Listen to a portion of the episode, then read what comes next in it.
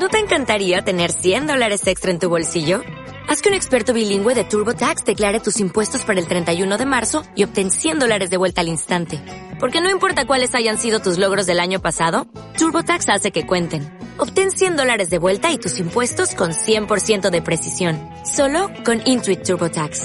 Debes declarar para el 31 de marzo. Crédito solo aplicable al costo de la presentación federal con TurboTax Full Service. Oferta sujeta a cambios o cancelación en cualquier momento.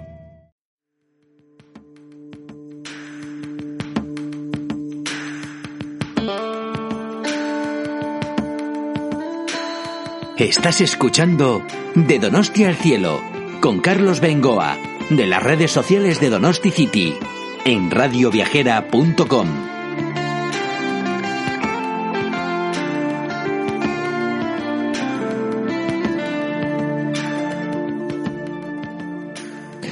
¿Qué tal amigos de Radio Viajera? Un saludo de Carlos Bengoa desde San Sebastián, desde esta maravillosa tierra que siempre os queremos mostrar, aunque en esta oportunidad nos marcharemos eh, también hasta Almería a conocer esta tierra, en concreto Carboneras, a través de una guipuzcoana, Mercedes Iríbar, que se marchó a vivir hasta esa también magnífica tierra que merece una visita y que os queremos recomendar. Pero antes, nos vamos a marchar a una localidad nuestra, en plena costa guipuzcoana, en plena costa vasca.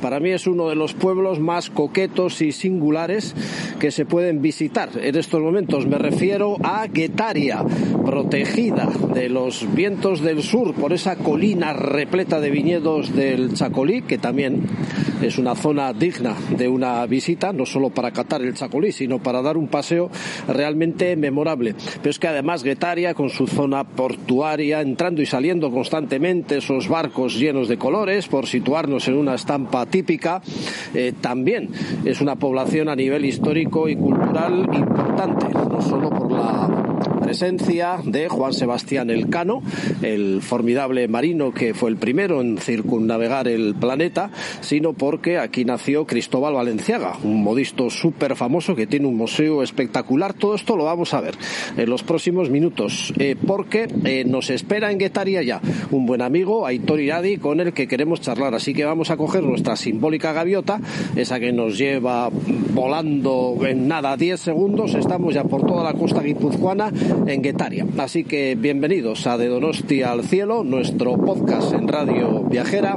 Un saludo de Carlos Bengoa en nombre de las redes sociales de donosticity.org, donde tenéis como siempre infinidad de detalles, de planes y lo que es la actualidad del País Vasco.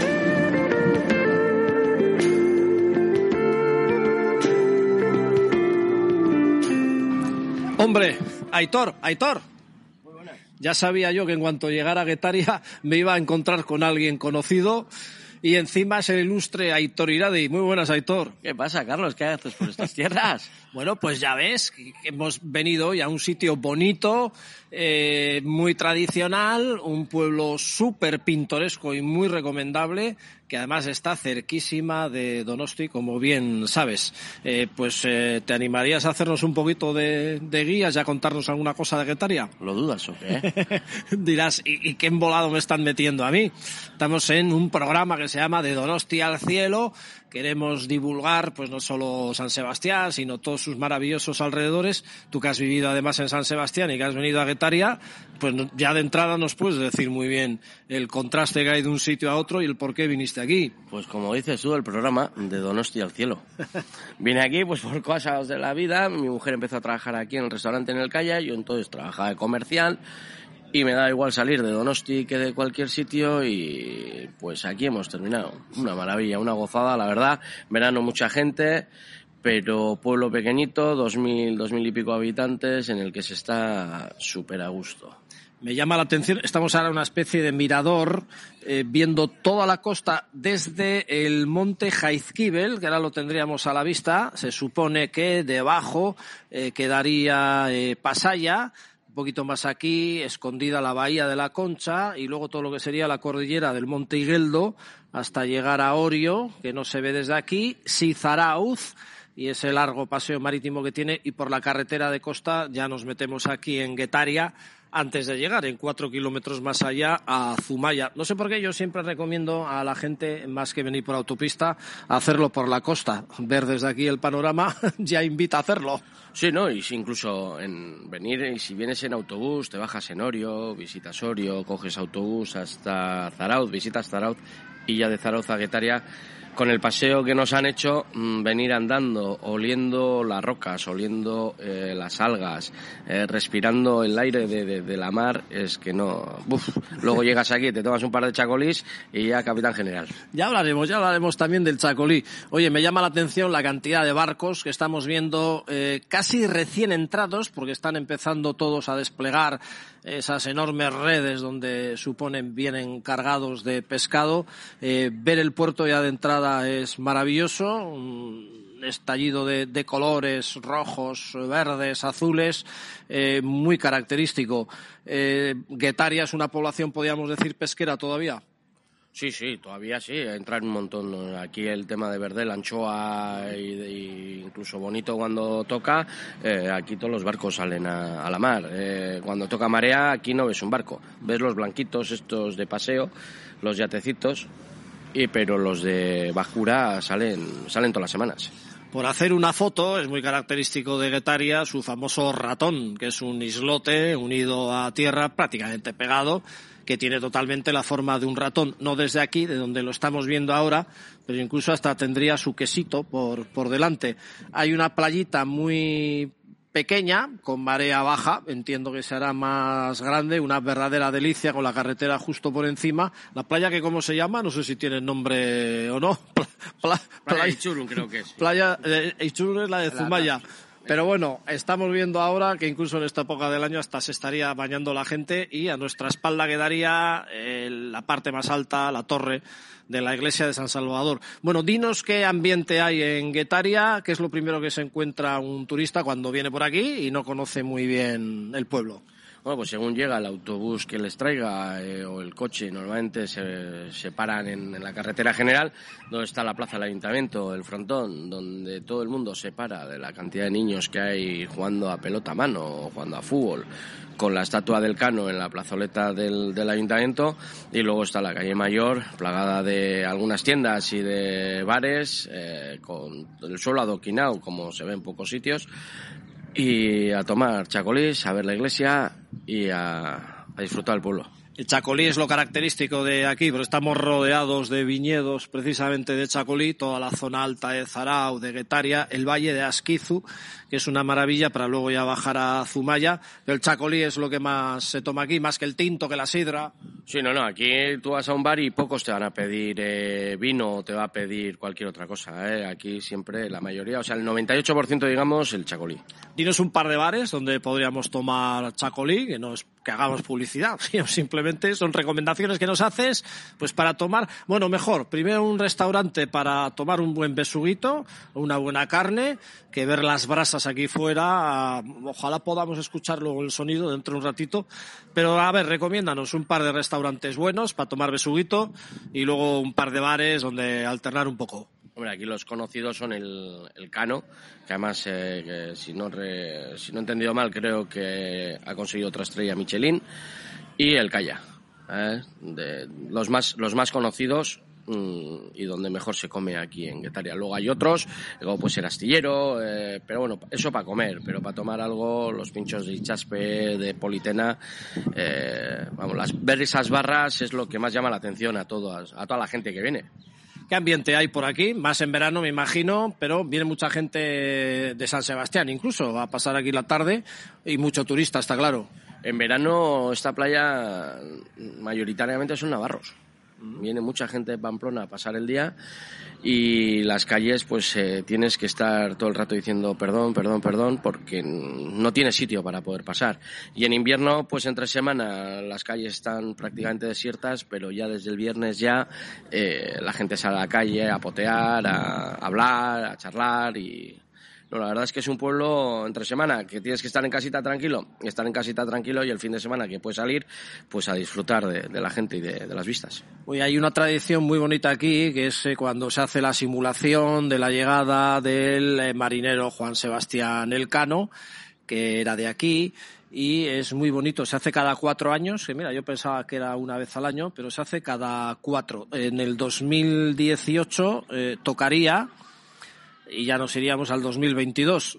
Digo esto de las fechas porque a través del podcast eh, pues estos programas se pueden escuchar tan pronto hoy como dentro de cuatro años. Pero bueno, es una tradición que se hace eh, cada cuatro años y en qué consiste más o menos. Eh, pues se simula la llegada de Juan Sebastián Elcano cuando llega, a, si no me equivoco, a, a Cádiz, a Sanlúcar. a Sanlúcar de Barrameda, eh, pero eh, se hace aquí. Eh, me acuerdo que no sé en qué centenario fue, fueron invitados para ir a Sanlúcar y se hizo la demostración allí.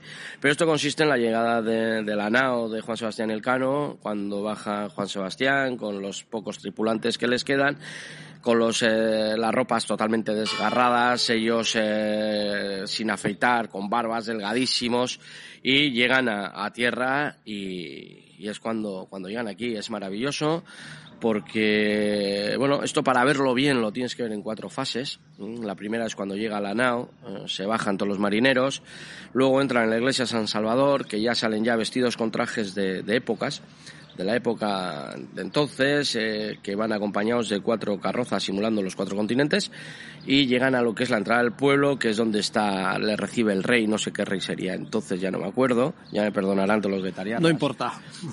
el, el, caso es que nos hagas una foto de cómo es ese acontecimiento, vamos. Sí, bueno, y es eso, ¿eh? o sea, sería primero ver la llegada al barco, luego dentro de la iglesia, luego la subida por toda la calle mayor de las carrozas y de, de Juan Sebastián Elcano y los tripulantes ya vestidos con, con, trajes de época, y luego ya la entrada del pueblo, que es donde se monta eh, la, la, el recibimiento del rey de aquella época a, a, Juan Sebastián Elcano, mm, donde le cuenta toda, toda la historia.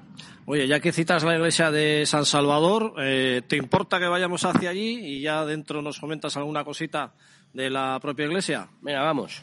Pues venga, que además no queda como muy lejos, porque es un pueblo pequeñito, que por supuesto que le estamos recomendando a todos nuestros seguidores. Yo no sé si voy a hacer aquí una pausita Hombre, la verdad es que es muy bonito eh, pasar por las mismas calles por donde en su día eh, pasó también Juan Sebastián Elcano y donde se hace esa simulación que nos acabas de hacer, Aitor, lo que es una calle, es un túnel viejísimo de piedra ya que parece que, que se va a caer.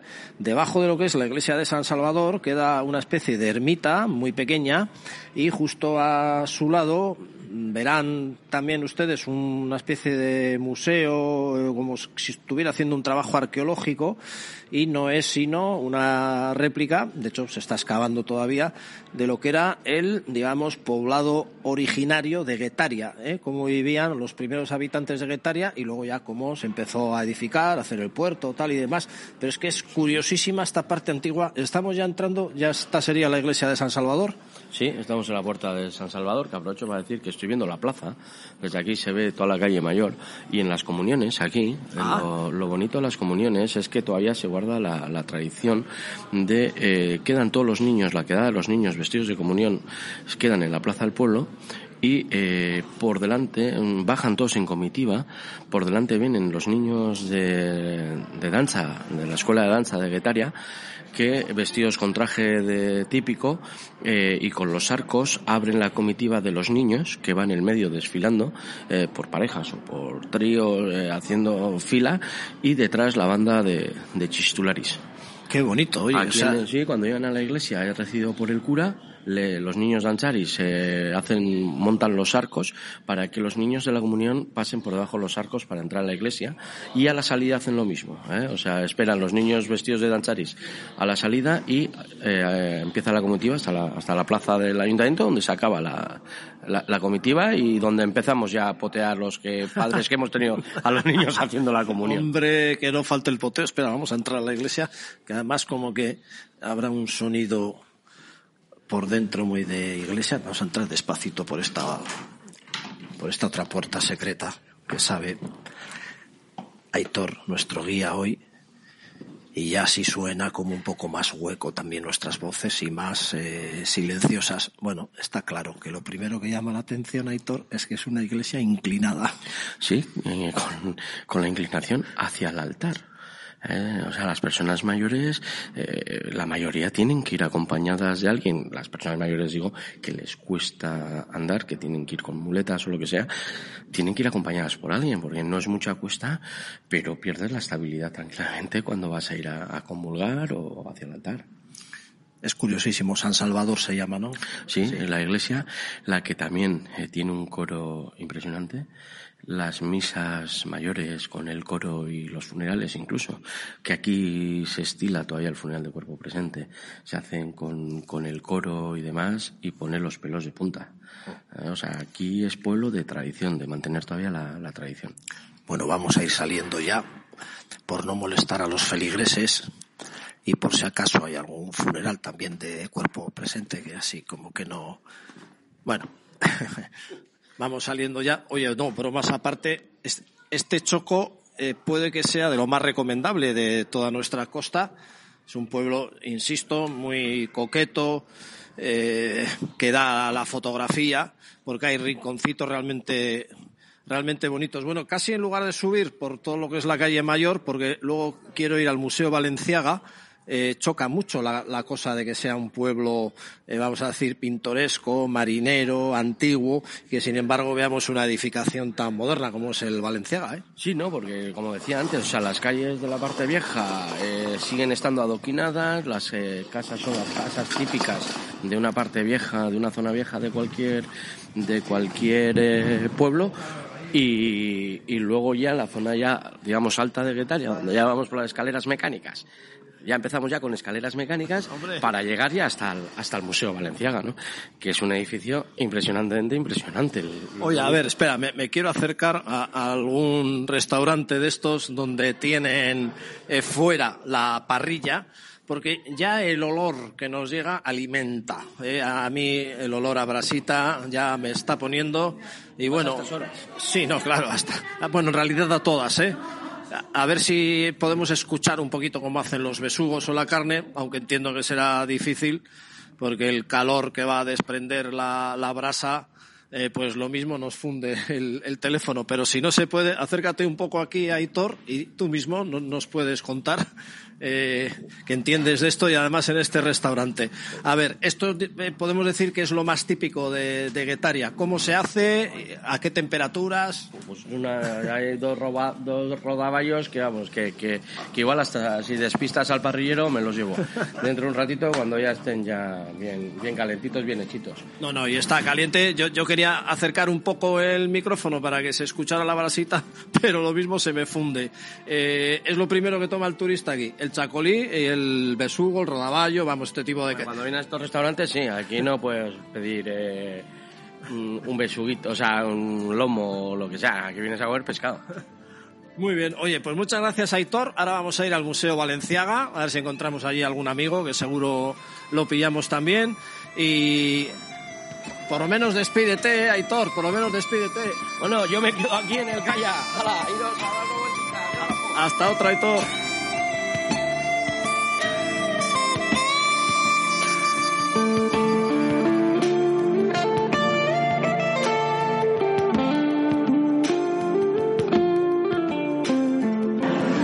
Las sorpresas que se lleva uno en ferias de turismo y en San Sebastián, Sebatur tiene su cita también con eh, todas las actividades eh, turísticas, todas las ofertas y bueno, pues las cosas del mundo del turismo.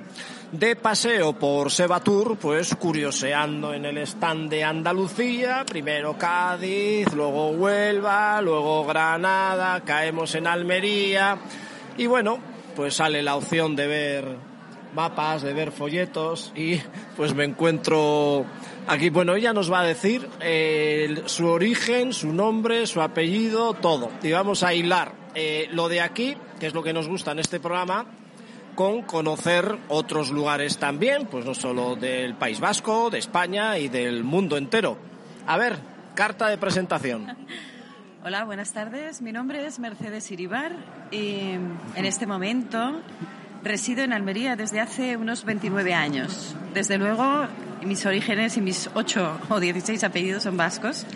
Mi padre nació en Guetaria y mi madre en Oñate. Y cosas de la vida se trasladaron a un pequeño valle muy cerca de Pamplona, el Valle de Lonzama, donde reside parte de mi familia. El resto de la familia está entre Zarauz, Orio, Deva, y Pamplona. Ahí está todo el núcleo.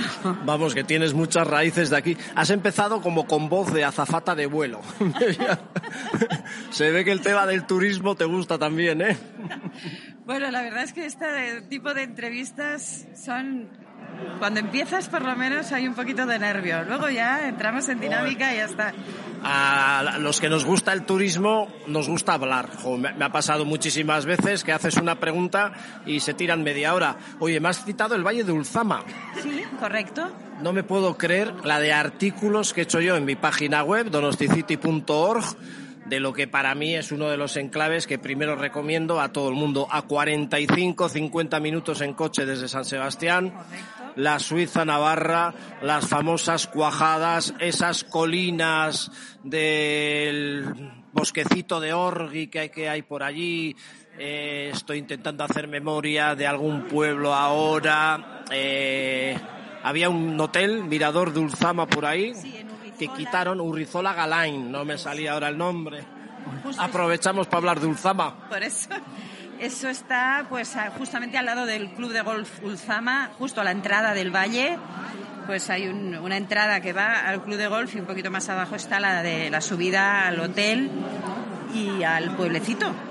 Pueblos muy pintorescos, de colinas. Eh, es que estoy intentando hacer memoria de alguno más, eh, pero bueno, Ulzama a mí es algo que me priva sobre todo cuando nieva un poquito ya se pone blanco todo con prados de ovejas, de vacas, bueno, espectacular. El que quiera indagar en donosticity.org lo puede hacer. Pero bueno, ahora nos vamos a ir a Carboneras, a Almería, y nos tienes que contar, pues eh, primero cómo es tu pueblo y luego pues alguna referencia de lo que podríamos ver por allí. Bueno, Carboneras es un pueblo que ahora mismo tiene unos 8.000 habitantes la mayor parte de su territorio pertenece a lo que es el Parque Natural del Cabo de Gata Níjar. Es un pueblo dotado de todos los servicios que puede uno necesitar, porque luego en lo que vas bordeando la costa hay pueblos muy pequeñitos que a veces están, bueno, pues que tienes dificultades para encontrar un banco, una farmacia. Entonces, hay dos puntos en el Parque Natural que son los más completos en ese sentido. Sería San José, en la parte más sur, y Carboneras al norte. Carboneras es básicamente un pueblo pescador y desde luego turístico.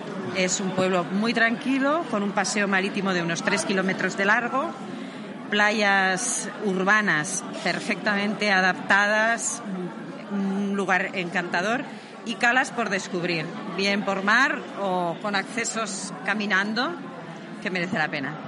Pues nos lo has vendido fenomenal. A nivel de ir con allí, de ir allí, quiero decir, con no mucho dinero. Bueno, aquí es que es muy cara la comida, eso lo sabemos todos. Buenísima, pero cara. Allí con cuánto nos podríamos arreglar, pues para tomar un par de platos, un postre en sitios normales, vamos. Hombre, todos los menús del día vienen rondando desde los 10 a los 12 euros. Pero en Carboneras hay una tradición de tapas. O sea, uno al mediodía se toma cuatro cañitas con cuatro tapas y ha comido. Eso como va, pides una caña y te sacan la tapa, ¿no? Exactamente, una caña o un vino. Y, entonces te dan una lista de tapas que hay en el día y uno escoge la que quiere y se la sirven junto con la bebida. Eso aquí es imposible eh, porque se paga todo, claro. Eh, tengo entendido que, eh, claro, aquí tenemos un concepto de pincho, de banderilla antaño, pero pequeñito. O sea, poca cantidad. Eh, tengo entendido que con un par de tapas has comido ya. Sí, porque si te tomas, por ejemplo, una tapa de paella, que las hay, y una tapa de atún a la plancha, pues ya has comido. ¿Eso qué vale? Pues le puede costar cada vino con tapa 2,50, con la tapa incluida. Y la cerveza, pues 2,20 o 2. Qué maravilla. Bueno, hablando un poquito de Almería en general, no solo son esas inmensas playas preciosas del Cabo de Gata, tiene una zona que se llama el desierto de las tabernas, puede ser, que de ahí se inicia la subida a un puerto, que ahora no me acuerdo, pero que suelen pasar los ciclistas. Sí. Eh, es un contraste como muy, muy peculiar, ¿no? Sí, es una zona que por, bueno, por las características geológicas es de muchísimo interés para estudiantes nórdicos que vienen en bandadas a estudiarla y tendría una similitud de aspecto con las Bardenas reales, por poner un ejemplo. Solo que aquello es más agreste, es mucho más montañoso, con ramblas, que son cursos de ríos secos, que cuando llueve arrasan con todo, y donde se han rodado infinidad de películas y se siguen rodando. Películas y spots publicitarios. ¿Por qué dices que van muchos visitantes nórdicos? Pues porque las principales escuelas de geología de Europa están entre Holanda, ah. Inglaterra y luego esta gente a la hora de hacer sus prácticas generalmente escoge el desierto de tabernas. De hecho hay bueno, una variedad de alojamientos destinados para ellos en plan albergue, baratito, para que pues, no dejan de ser estudiantes, ¿no? y entonces están todo el día con un martillito recogiendo muestras de las diferentes de los de los estratos que ven por las ramblas del desierto. Pues mira, ya ves, una cosa que no sabía y que acabamos de descubrir. Bueno, pues muchas gracias. Ya sabes que aquí a las Mercedes llamamos Merche. Merche. Es que ricas, A ti.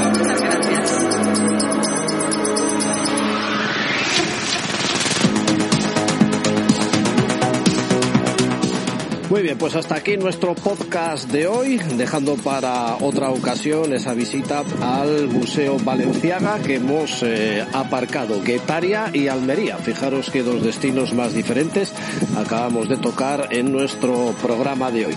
Sabéis que estamos en todas las redes sociales, no solo el blog muy visitado, donosticity.org, sino que estamos en Instagram y en Twitter como donosti barra baja city, en Facebook también un grupo y una página, City.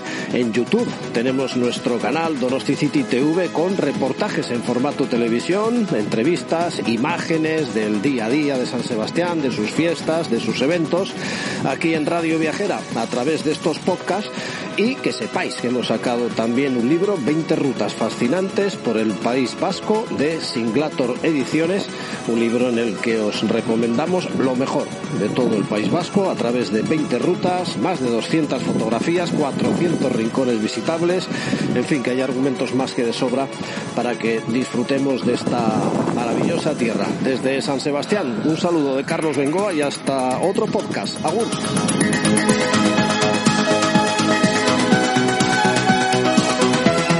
Recuerda que puedes escuchar nuestros podcasts en las principales plataformas de audio, ebooks, iTunes, Spotify, Google Podcast y muchas más.